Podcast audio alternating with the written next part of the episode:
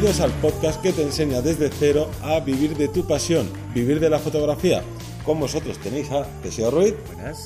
y me tenéis a mí, un servidor de ustedes, a Johnny Gómez, que os traemos un, un tema un poco interesante. Yo ya me iréis conociendo, soy un poco así como fastidioso, que me gusta así fastidiar a la gente. Ir pinchando, Ir pinchando. sí. Y os voy a decir que todos los que nos estáis escuchando sois creadores de contenido, porque sé que a mucha gente eso seguro que le molesta. Le molesta, como digo, eh, a- a- salvo a los youtubers y demás, que Claro. la palabra youtuber es así un poco rara, pero realmente somos creadores de contenido. Mm. Eh, eh, constantemente estamos creando material, ya sea visual, sonoro, una serie de materiales con los que eh, realizamos nuestro trabajo. Entonces, realmente somos creadores de contenido. Habrá, ahora veremos qué tipos de contenidos hay y desarrollaremos un poquito más, pero como la idea principal es, vale, vamos a hablar que, qué tipos de contenidos existen, cuáles podemos hacer, cuáles no y cuáles son, bueno, ciertas al- alternativas. Sí, porque yo creo, haciendo un poco de hincapié sobre esto, creo que está como muy desdeñado este término, que a mí tampoco es que me guste, la verdad,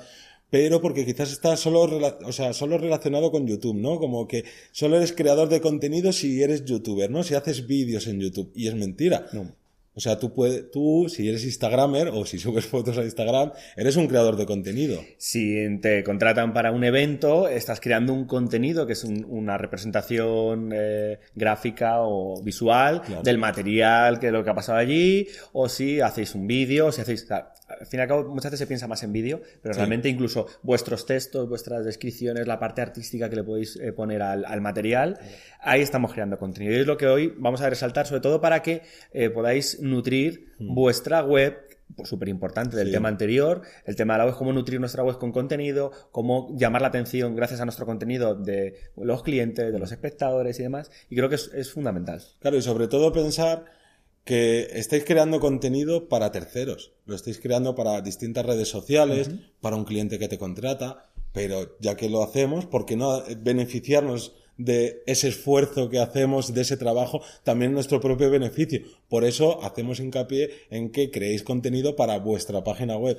No quiere decir que no lo hagáis para las redes sociales, también. Pero oye, que se pueden subir a los dos sitios y Sí. nadie te va a penalizar ni te va a echar la bronca por ello. Vale, pues yo me metería a qué tipos de contenidos tenemos, ¿vale? Vamos a empezar hablando de la parte de la imagen, ¿no? Que es lo que prácticamente conocemos todos y, y que deberíamos desarrollar un poquito más. Claro, somos fotógrafos, somos fotógrafas y una de las partes principales que, o sea, lo principal que hacemos es creamos contenido a través de imágenes, creamos fotografía y podemos eh, crear este tipo de contenido no solo cojo, subo mi foto a Instagram y ya está. En La semana, no, hace, un, hace unos programas hablamos sobre esto así un poco pincelada, pero es que tú puedes coger este contenido en forma de imagen de Instagram y lo paso a mi web. Y si en Instagram solo subo una foto porque no quiero subir cinco fotos de la misma sesión, pues ahí sí que puedes subir toda la sesión, toda la sesión, todas las fotos que a ti te gusten de la sesión y las subes a tu página web. Que no quieres hacer nada más que subir las fotos, oye, pues súbela, que es contenido visual, que lo que le pasa a este contenido es que es muy rápido, eh, no tiene casi engagement, porque es veo las fotos y ya está. Y ya está. Pero, pero, tiene mucho potencial porque si sabemos aprovechar, yo por ejemplo cuando, cuando me marcho de, de viaje, eh, muchas veces es un viaje de placer, otras veces es un viaje más destinado a, a otro tipo, pero siempre hago fotografías, en mi caso de, de microstock, para, o de macrostock, dependiendo de, de, de, lo que esté buscando, para luego subirlas y eso me da una rentabilidad. Y yo a lo mejor eh, mi viaje a Estados Unidos lo he metido ahí y ha ido pasando el tiempo y a lo mejor el, el primer año que me han dado 100 dólares, pues me han dado 100 dólares, que de, por otro lado no me habrían dado nada si las hubiera dejado guardadas. Entonces, cualquier tipo de material, en este caso imagen, que además, en teoría, nosotros nos manejamos mejor con ello, le podemos sacar una rentabilidad ya no solo en publicidad, podemos aprovechar nuestras imágenes como publicidad, como portfolio, como venta y está todo interrelacionado. Es más, otro ejemplo que os doy es le, le, pasa a mucha gente, está editando a lo mejor, pues gente que le gusta mucho el retoque en Photoshop, pieles, hacer, bueno, casi ilustración digital, que hay sí. gente muy buena haciendo eso, y a lo mejor hasta que ha llegado al resultado final puede ir mostrando las etapas intermedias. Los famosos antes y después, ¿no? Claro. Que te quedas alucinado. ¿Cómo ha hecho eso tal? O esas, esas posibilidades que te da y además te está dando valor porque Claro. están viendo cómo era el antes, cómo es el después, cómo has trabajado, cómo lo has llevado a cabo y eso lo estamos dejando perder porque bueno, solo enseño mi última, la foto final, la foto finish y no le saco partido a todo el desarrollo, a toda la evolución. Ya ni vamos, si nos planteamos en un proyecto fotográfico con su dossier, por ejemplo, para una galería o como más cargado, para así decirlo, como una obra de arte, Sí. eh, toda la parte que conlleva antes de la fotografía también es súper importante, ¿no? Y eso lo podemos plasmar con imágenes y le podemos sacar esa rentabilidad. o si te ha dado, ya sea en el tipo de fotografía que sea, has hecho dos revelados distintos, dos ediciones distintas o tres y no sabías cuál elegir, pues oye, sube las tres, pregunta, oye, ¿cuál os gusta más? ¿Os gusta más este, este que tiene unos colores más cálidos, este, lo que sea? Fijaros que de una simple foto que a lo mejor estamos acostumbrados porque es lo, vemos que es lo que hace todo el mundo, que llega, sube una foto de Instagram o a Facebook o a Y la red está. que sea y se queda ahí, de esa foto le podemos sacar mucha más chicha. Yo creo que es fundamental, como decimos, sacarle ese partido a la imagen. Pero vale, la imagen sí que lo tenemos más cercano. Vamos Sí. a hablar de otro tema, porque el texto, el contenido en texto, es una cosa que nos dejamos muchas veces de lado, ¿no? Sí, lo dejamos de lado porque yo creo que nos miramos en nuestro interior y vemos que cada vez leemos menos, por lo menos en internet. No es, no es muy cómodo, la verdad, estar leyendo en una pantalla, en un móvil, ¿no? Normalmente solo Sobre gusta... todo cuando son tochazos, como yo digo, cuando son tal. Entonces, tienes que ir un poco más a la amiga, pero precisamente ahí está el secreto de cómo eh, reforzar a la imagen, por ejemplo, Claro. con un buen texto, que de hecho busquen, no solo te busquen la imagen, sino también busquen qué estás describiendo. Yo lo noto un montón cuando Mm. subo algún texto, sobre todo más emocional, incluso más personal, eh, la gente se siente más, más identificada, ya tienes un, un público diferente, ¿no? Y creo que en ese caso es importante la parte de, de texto. Ya sin, nos olvidar, sin olvidarnos de la- el posicionamiento, Sí. que eso es fundamental, la importancia del texto, de saber ele- elegir bien el texto para colocarte donde tienes que estar. Entonces, muchas veces, ah, subo la foto o el vídeo, lo que sea, me dejo el texto a un lado y tiene una importancia brutal. Claro, y luego además pensar que si estáis trabajando de fotógrafos o vuestro sueño es trabajar en la fotografía, es porque la fotografía os apasiona. Y creo que no es nada difícil ponerte a hablar de lo que te apasiona. Y simplemente tienes que pensar que es, pues igual, que te cruzas con un colega y le terminas ahí dando la, la murga con tu pasión de la fotografía, pues puedes hacer eso adaptándolo a texto y escribir, porque creo que es muy fácil escribir sobre lo que te apasiona. Sí. Sí que es cierto que cada día escribimos menos y te puede costar, pero tampoco demasiado. Y es otra oportunidad que tenemos de crear otro tipo de contenido para nuestras redes, para nuestra página web, que nos da un distintivo de los demás, porque a lo mejor tus fotografías son como las que hacen mucha otra gente, pero seguramente tus textos no lo sean. Claro. Y existiría una tercera posibilidad que sería el vídeo.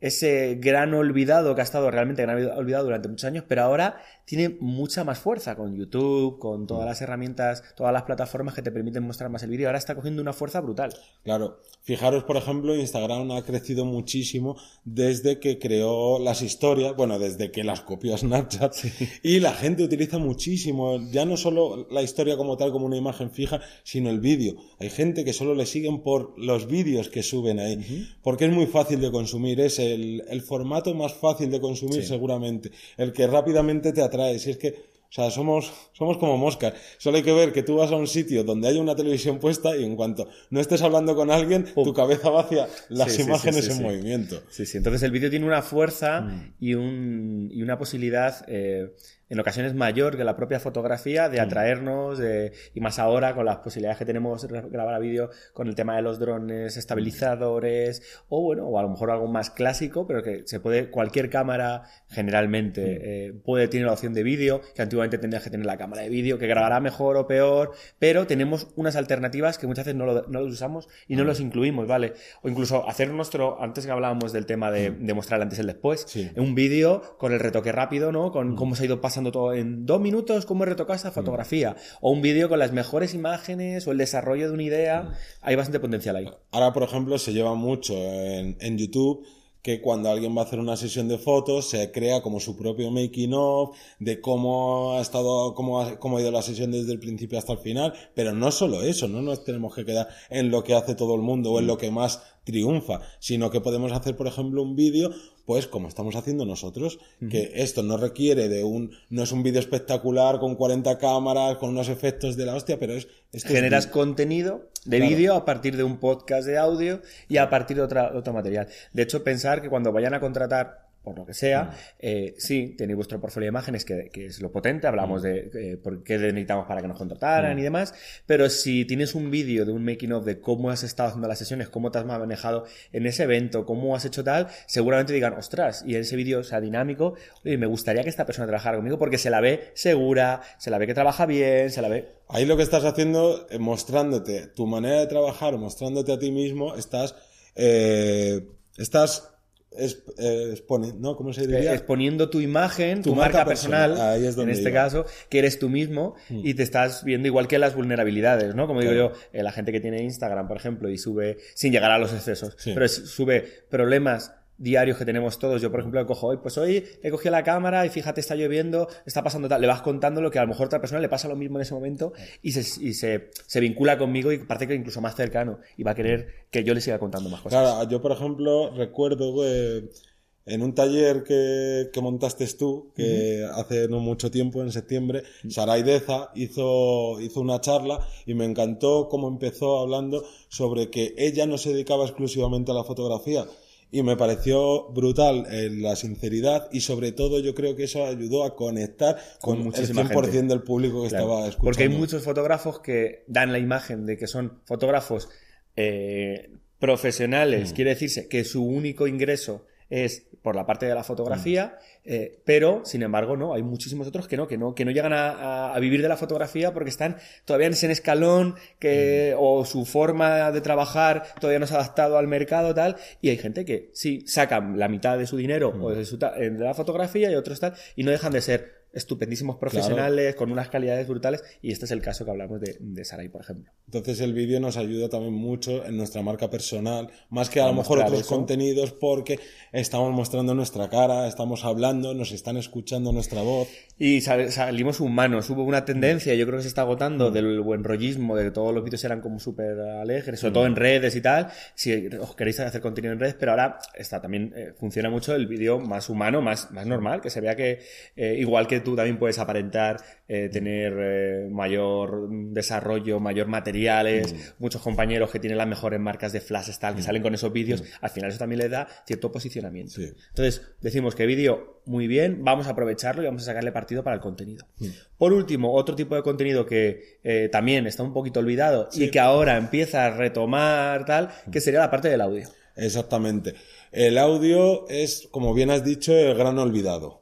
Porque aquí nos pasamos como del mundo de Internet, que era todo texto, imágenes, llegó el boom de YouTube y de repente todo, el mundo tiene que hacer vídeo, tiene que hacer vídeo, tiene que hacer vídeo, pero el vídeo consta de imágenes y de audio. Y el audio nos lo estamos olvidando completamente. En España eh, sí que es cierto que como muchas tendencias siempre va un poquito más ahí... la retaguardia le cuesta, cuesta arrancar. Le cuesta en otros países no tanto y se consume muchísimo, pero muchísimo audio. Y aquí ahora, por ejemplo, el tema de los podcasts empieza a viralizarse más. Que el mundo de los podcasts tiene un, un público súper amplio. No es tan amplio como a lo mejor otros, pero es un público súper fiel que a lo mejor solo consume audio. son unos nichos que solo tiran de audio porque están trabajando y se los ponen de fondo, porque tal. Entonces, el hecho de tú mostrarte en esos audios y, pues como antiguamente funcionaba la radio, ¿no? Con esas promociones, con esas posibilidades, eh, hay otro, otro, filón que si eh, buscáis un tipo de trabajo donde no haya nadie que haya contado su historia o que haya, haya, por, haya reforzado su parte fotográfica gracias al audio, o en este caso al podcast, sois los primeros. O sea, tenéis esa idea, esa posibilidad de, entrar. Y lo único malo que tiene en este caso el audio son que requiere un mal audio, te echa atrás todo el material. Sí que es cierto que un mal vídeo, bueno, una mala foto se puede arreglar tal, pero un mal audio en su momento cuesta, hmm. cuesta luego retomarlo. Exacto.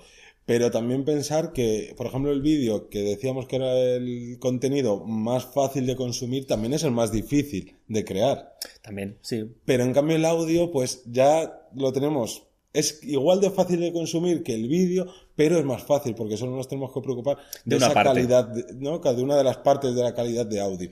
Y luego creo que poco a poco la gente va a ir descubriendo lo que decías tú muy bien, de no solo, porque yo si veo un vídeo de YouTube, o de la plataforma que sea, de Vimeo, etcétera, solo puedo ver el vídeo. Si me pongo a hacer otra cosa, que sé, que mucha gente lo hace, pero al final no estás ni atendiendo realmente a una cosa ni a la otra. Mm. Pero por ejemplo, eh, un audio me lo puedo poner mientras cocino, me lo puedo poner mientras tal. Nuestros audios, por ejemplo, son de unos 25 minutos de media. Sí. Pero si no tienes tiempo, te le das al reproductor que todos los todos los... em, Todas las personas lo han hecho, ¿no? Lo de pasar un poquito... Sí, de voy a ponerlo a velocidad 1,2 o un 1,5. poquito más rápido. Yo, o, utili- o me salto el principio porque la, la introducción, todo esto rollo. yo, por ejemplo, eh, por norma general, escucho todos los podcasts a una y media de velocidad. ¿Ah, sí? pues son un poquito Alvin y las ardillas, pero hay gente que habla muy despacio, que viene muy bien adelantarle ese poco. Y además, cuando te acostumbras, lo bueno es que en vez de escucharme cuatro podcasts al- a la semana, es que me los puedo escuchar casi al día. Sí, sí, vas ahí. Como digo, tienes otro- otras posibilidades Exacto. con el tema del audio. Vale, como resumen, ¿qué hablaríamos? Hmm. En principio tendríamos un, un resumen que hablaríamos de los cuatro partes importantes de contenido, la imagen, el texto, el vídeo y el audio, Hmm. que habría que ver cuál se adapta mejor a nuestro propio estilo. Yo entiendo que foto, en este caso imagen, es lo más eh, lo que más se puede adaptar a nosotros, pero intentemos crear multicontenido, o sea, crear, cuando grabe una cosa, crear contenido para, para el, el resto.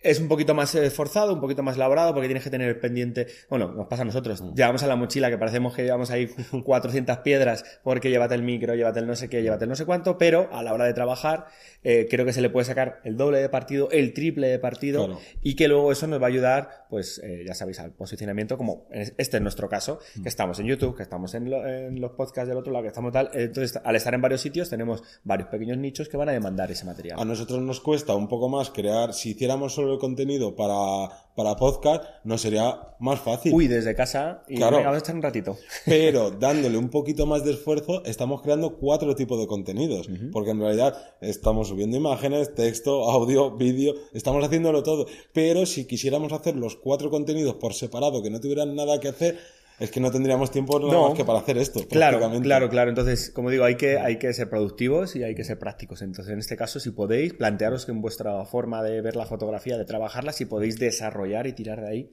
para sacar más. Y antes de finalizar el programa, os lanzamos la pregunta de la semana. Una pregunta importante recordar que la, la- la podéis responder en nuestra página web vivirdelafotografía.es. Hay alguno que nos lo comenta en los comentarios de YouTube o en los comentarios de iTunes, de iVoox. También está guay, pero la web, lo chulo que tenemos es que podemos ver la gráfica podemos ver el desarrollo que tenemos. Este, en este caso, ¿cuál sería la pregunta? ¿Qué contenido creas?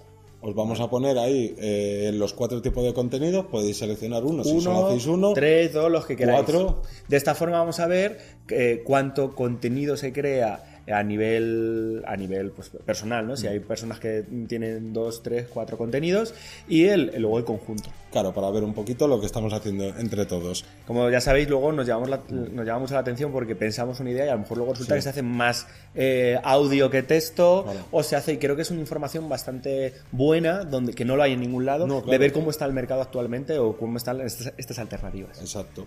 Y nada más que si os gustan este tipo de programas de podcast que hacemos o de vídeos de YouTube que nos estáis viendo, ya sabéis que ayuda muchísimo. Todos los likes, comentarios, que Sobre todo- valoraciones en iTunes. sobre todo también el compartirlo. Claro. Porque esto que, como digo, parece interesante para ti, seguramente lo tengas un compañero fotógrafo o en la asociación en la que estés o en el grupo de amigos, tal, que puedas compartirlo y, y sea interesante. O, como digo yo, si no lo compartes, por lo menos cuéntaselo, no te lo quedes tú. No seas egoísta. Entonces ya sabéis, como estamos aquí cada semana para echaros una mano para responder vuestras dudas y intentar empujaros en este año 2019 cargadito de proyectos, que siempre parece que llegan estas fechas de nuevo año y estamos deseando hacer cosas nuevas y tal. Y este material va dedicado para vosotros y para intentar lanzaros en este, en este año. Así que poco más, nos despedimos. Hasta la próxima semana. Venga, chao.